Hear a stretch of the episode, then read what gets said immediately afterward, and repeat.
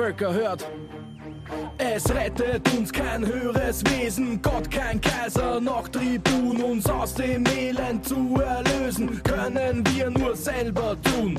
Herzlich willkommen zu Das politische Quartett, der Podcast gegen Notstandspolitik, weil wir drüber reden können, ehrliche Fragen, ehrliche Antworten und weil wir drüber reden müssen. Herzlich willkommen zum Politischen Quartett, dem Podcast von uns Sozialdemokratinnen und Gewerkschafterinnen gegen Notstandspolitik. Die, die die letzten Ausgaben gehört haben, wissen, wir beschäftigen uns diesmal in einer wie immer vierteiligen Serie von Podcasts mit dem Thema Arbeitszeitverkürzung. Teil 1, für die, die es noch nicht gehört haben, historische Entwicklung. Teil 2, was hat sich so ergeben? Das Erschreckende war, dass bei Teil 2 wir eigentlich auf viele Arbeitszeitverlängerungen gestoßen sind in den letzten Jahrzehnten. Teil 3, warum braucht man überhaupt eine Arbeitszeitverkürzung? Ganz einfach, wir brauchen es nicht nur dringend, weil wir gesund sein wollen, weil wir Freiheit haben wollen, weil wir Zeit im Leben haben wollen, sondern wir haben sie uns schon längst verdient. Und das, was momentan passiert, ist, wir haben fürs Kapital mehr Profit verdient, nämlich viel, viel mehr, weil die echte, die echte Kapitalakkumulation nach dieser langen Aufschwungphase nach dem Zweiten Weltkrieg hat tatsächlich erst Mitte der 70er Jahre wieder begonnen. Bis dahin hat sowas wie Mega- oder Überreichtum, wie man das heute sagt, nicht geben. Die wirklichen Riesenvermögen, die es heute gibt, also wir reden von hunderten Milliarden aufwärts, die sind erst in die letzten 30 Jahre entstanden, also in extremen Ausbeutungssituationen. Ich glaube, jeder von euch, die uns regelmäßig zuhören, wissen, dass wahrscheinlich Amazon der Betrieb mit der perfektest organisierten Logistik und der perfektest organisierten Ausbeutung auf dieser Welt ist. Übrigens aber dafür mit einer Software, die man logistisch hervorragend für die Umsetzung einer Planwirtschaft verwenden könnte, was nicht bedeutet, dass man die gleichen beschissenen Arbeitsbedingungen haben muss. Ähm, heute wollen wir uns damit beschäftigen, was können wir alle überhaupt dazu beitragen, dass zu einer Arbeitszeitverkürzung kommt. Einfach wird es nicht. Es ist ein Kampf. Es war immer ein Verteilungskampf. Bei Verteilungskampf denkt man meistens an Vermögensverteilung, an Einkommensverteilung. Aber tatsächlich ist natürlich auch der Kampf um die Arbeitszeiten eine Frage der Verteilung. Nicht nur in Österreich, sondern insbesondere weltweit wenn man sich anschaut, wie viele Leute auf dieser Welt unterbeschäftigt oder arbeitslos sind. Ich glaube, es gibt viele Leute in Österreich, die gern 10, 15 Arbeitsstunden dafür hergeben, dass es endlich in Peru, im Kongo oder wo auch immer auf der Welt weniger Arbeitslose gibt. Also die Solidarität ist grenzenlos der Menschen, wenn es darum geht, dass sie selbst Arbeitszeiten hergeben und sie wer anderer bekommt. Um all diese Dinge zu diskutieren, sind heute an dem Nikos für euch Dieter, Max, Stefan und Axel. Ja, einfach wird es nicht, habe ich gesagt. Ich habe tatsächlich mit anderen gemeinsamen, gemeinsam eine Arbeitszeitverkürzung erkämpft im SVÖ, Sozialwirtschaft Österreich, Kollektivvertrag. Äh, in Wirklichkeit hat eine Stunde Arbeitszeitverkürzung fünf Jahre des Kampfes gebraucht. Zuerst haben wir uns einmal ein bisschen über den Tisch ziehen lassen, indem die Arbeitgeber gesagt haben, ja, ja, machen wir Verhandlungsgruppe im Sommer. Ich war Mitglied dieser Verhandlungsgruppe, die also zwischen zwei Kollektivvertragsverhandlungen eine Arbeitszeitverkürzung hätte verhandeln sollen. Ich habe Sommer, ich habe viele Teile meines Sommers in dunklen Sitzungszimmern statt in, der, statt in der Sonne und im Schwimmbad verbracht und dann mit den Arbeitgeber diskutiert haben. Das Ergebnis war eine international hochkarätig besetzte Konferenz, wo alle Expertinnen gesagt haben, na gerade in dem Bereich braucht es eine. Und was haben die Arbeitgeber gesagt, wie dann die eigentlichen Kollektivvertragsverhandlungen kommen sind, wo eigentlich ja das Modell schon hätte stehen sollen laut der Vereinbarung? Tut uns leid, wir haben leider keine Zeit gehabt, uns damit zu beschäftigen. Können wir das bitte aufs nächste Jahr verschieben? Als brave Sozialpartnerinnen, die die meisten Gewerkschafterinnen sind, haben wir gesagt, hm, na okay, aber nächstes Jahr ganz sicher, versprochen. Ja, ja, versprochen. Im nächsten Jahr ist halt ein Jahr gekommen, dann ist die Forderung am Tisch gelegen, 35-Stunden-Woche bei vollem Lohn- und Personalausgleich. Und dann sind sie da gesessen und gesagt, meinst du das wirklich ernst? Das haben wir nicht geglaubt irgendwie. Okay. Auch hier war die Mehrheit der Betriebsrätinnen wieder brave Sozialpartnerinnen und im nächsten Jahr hat es schlicht und einfach gereicht. Wir haben extrem viel vorbereitet, wir haben die Kolleginnen mit Infomaterial äh, bestückt, äh, wo genau argumentiert worden ist, warum das gerade in unserer Branche notwendig ist. Und tatsächlich hat es dazu gereicht, dass es das erste Mal in der Geschichte von unserem Kollektivvertrag gestreikt worden ist. Und zwar gestreikt im echten Sinn des Wortes. Wir reden jetzt nicht von Betriebsversammlungen in der Arbeitszeit. Sowas machen wir schon ewig lang. Es waren alle sehr angetan, irgendwie, weil wir mit viel weniger Leid gerechnet hätten, die sich am Streik beteiligen. Das haben das erste Mal, beim ersten Mal haben, hat ein Drittel der Kolleginnen in unserem Kollektivvertrag gestreikt. Das ist einfach eine gute Geschichte, die für Österreich sehr, sehr ungewöhnlich ist irgendwie. Natürlich hat das auch nicht gereicht. Im zweiten Jahr haben wir wieder gestreikt und im dritten Jahr haben wir dreimal gestreikt.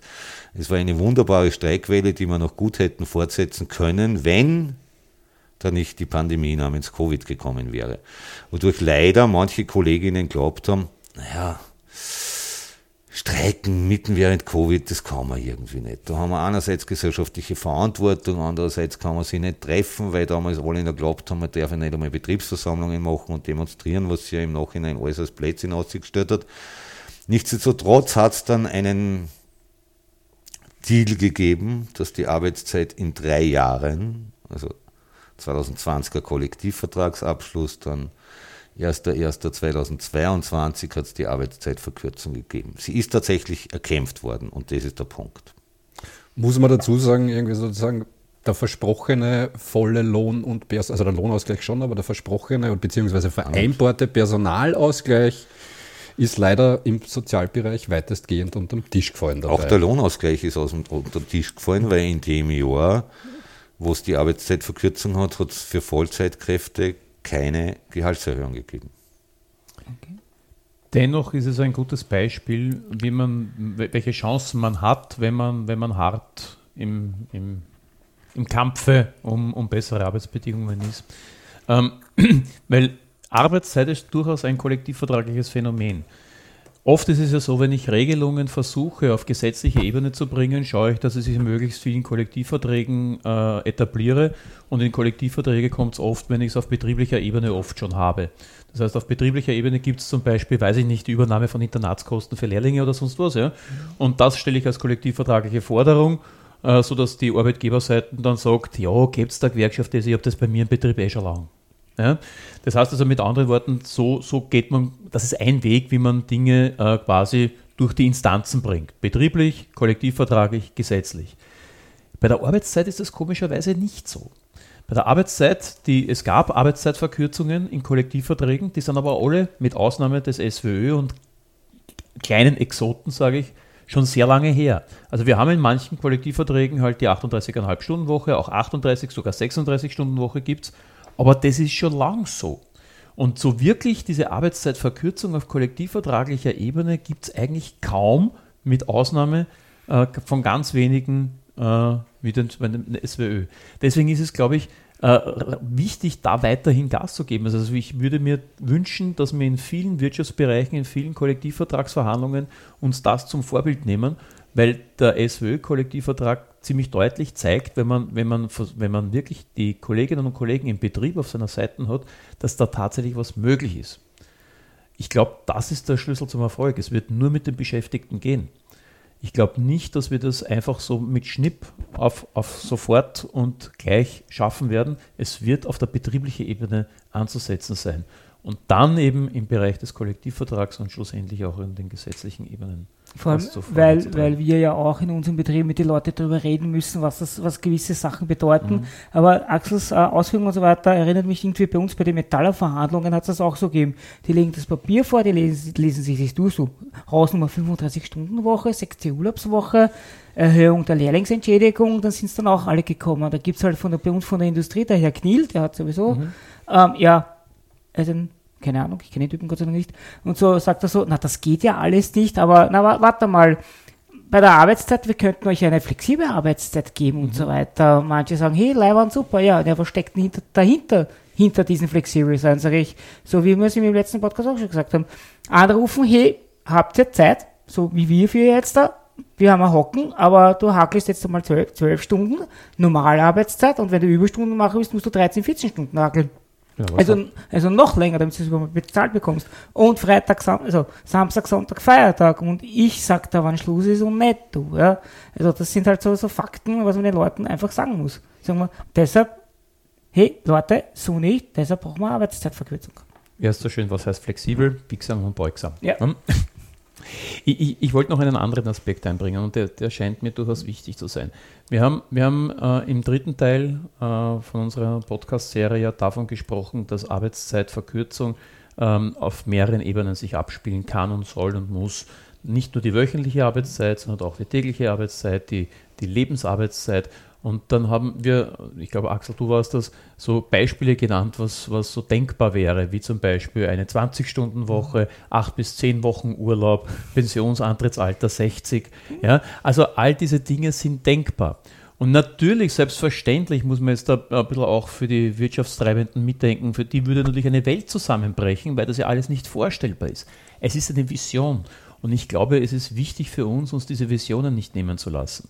Wenn man zurückblickt in die Geschichte, ein Acht-Stunden-Tag war in der Monarchie ein Unding, eine Unvorstellbarkeit sondergleichen. Ja, ja. Aber unvorstellbar, weil in der Industrie, also in, der, in, der, in, der, in, den, in den Fabriken, äh, ein 12, 14, 16 Stunden Tag vollkommen normal war. Das heißt, etwas so wie acht Stunden Freizeit, acht Stunden Schlaf zu haben, also das heißt, das war, das war sowas von gaga. Wobei, also da möchte ich gleich mal einwerfen, diese 8-8-8-Regelung, also 8 Stunden arbeiten, 8 Stunden Freizeit, 8 Stunden schlafen, ist ja eher Lüge, weil der Arbeitsweg ist überhaupt nicht dabei. Ja, das ne? stimmt schon. Das ist frei. Das, das, das, ja, die, die, die, Arbeiter damals, äh, wenn man an Mimmerberg denkt, die haben ja dort gewohnt, die hatten keinen Anfahrtsweg. Oh, okay, äh, Ironie wieder auf. So, äh, aber der Punkt ist der, es war, gab diese Vision, es gab diese, die, das Ziel, wo man hin möchte.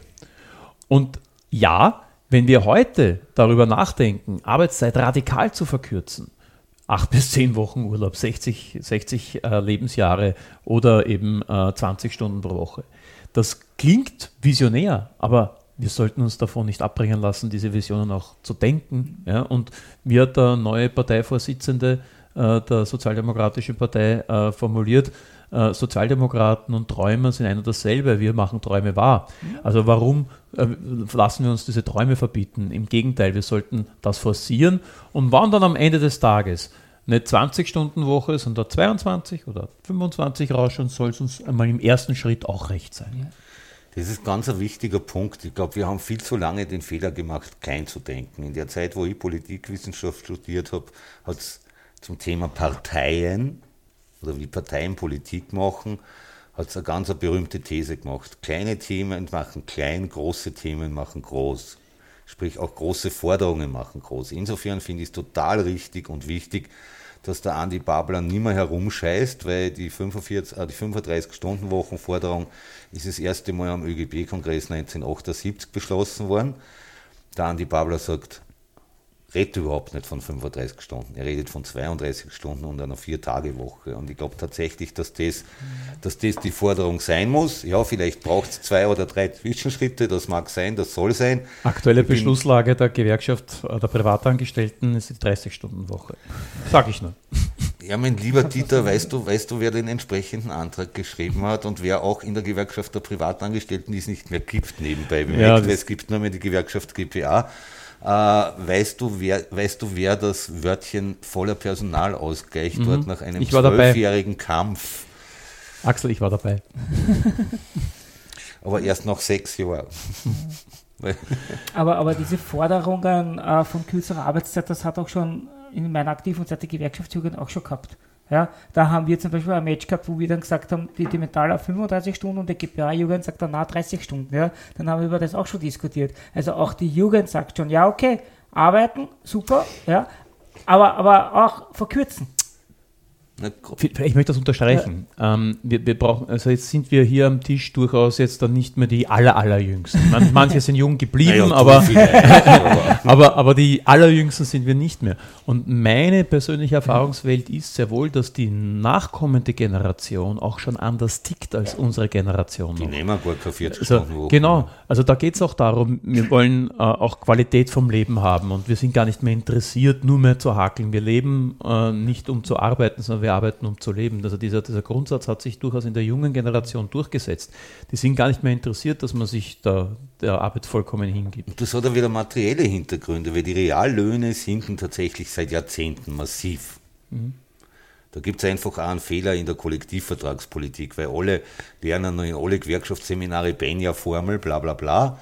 Also sprich, sprich Inflation plus mindestens die Hälfte des Produktivitätsfortschritts, aber dann hat es das letzte Mal einen KV-Abschluss gegeben, der nicht gerade einmal ein bisschen über der Inflationsraten gegangen ist, wo der halbe Produktivitätsfortschritt der gesamtgesellschaftliche drinnen war. Und, und dieser, dieser, Real, dieser Wertverlust der Reallöhne ist, glaube ich, auch ein Hintergrund irgendwie, weil viele junge Leute sagen, du, ich werde eh mein ganzes Leben Scheiße verdienen und nie zu dem kommen, wozu die letzten zwei, drei Generationen noch eine Chance gehabt haben, dieser kleine, bescheidene Wohlstand mit einer Eigentumswohnung oder vielleicht sogar am Heisel und am gemieteten Schrebergarten oder am gepachteten Schrebergarten, um es ganz präzise zu sagen, ja, die Chance gibt es nicht mehr. Deswegen sagen die, ist mir wurscht, ich werde eh nicht gescheit verdienen, dann will ich wenigstens gescheit leben. Mhm. Und dazu brauche ich nicht unbedingt viel mehr Geld, aber ich brauche viel mehr Zeit.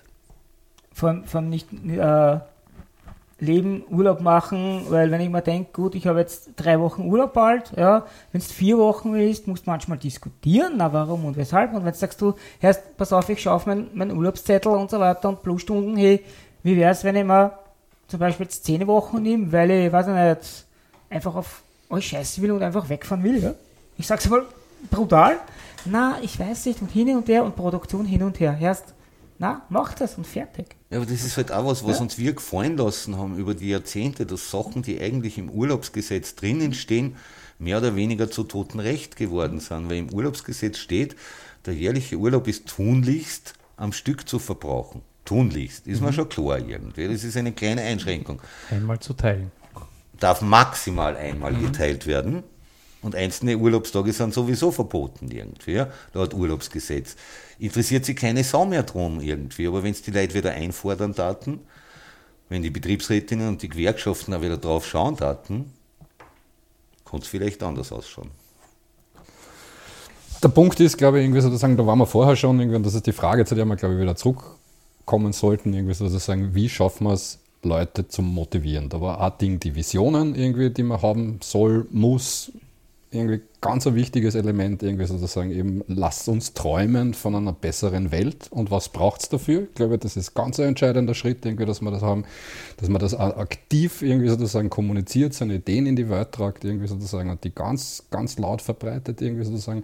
Auch der, der Hinweis auf die historischen Entwicklungen ja, ist, ist ganz ein entscheidender wie wir, wie wir festgestellt haben, irgendwie sozusagen, also eben, wie war es vor, also eigentlich haben wir von den 16 Stunden irgendwie sozusagen im, im, im 19. Jahrhundert, haben wir es dann im 20. im 20. Jahrhundert die Halbierung der Arbeitszeit vollzogen. Ja. Insofern hoffe ich sehr, dass es nicht wieder 100 Jahre dauert, bis wir von die 40 auf die 20 kommen. Na, 50 hätten wir schon 50 erledigt. hätten wir schon erledigt, irgendwie sozusagen, aber also das, das, das sind so die Dinge.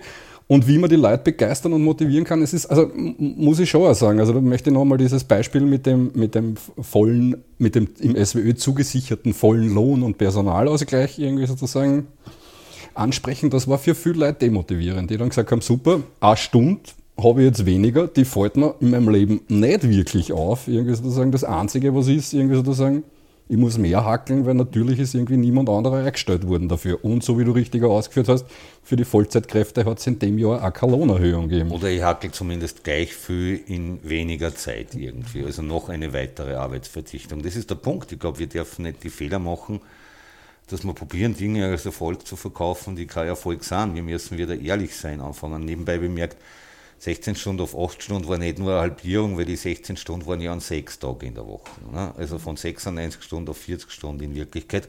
Das zeigt, was die Arbeiterinnenbewegung kann, wenn sie will. Und ich glaube, ich, ich finde es gut, dass jetzt die SPÖ auch endlich wieder was dazu tut, weil der ökonomische und der politische Arm der Arbeiterinnenbewegung endlich wieder zusammenkommen. Und, und das ist genau der Punkt, um den es geht. Ich glaube, es gibt einerseits, es braucht einerseits die Forderungen, zweitens braucht es Vorbilder, also Leute, die diesen Kampf tatsächlich in der Praxis führen, auch wenn er vielleicht im ersten Schritt noch nicht diesen Mega-Erfolg bringt. Man muss auch, wenn man zu dem Schluss kommt, der Schritt hat nicht gereicht, darf man nicht feig sein und sagen, na jetzt fordern wir nochmal das Gleiche, sondern kann durchaus auch weiter in die Offensive gehen.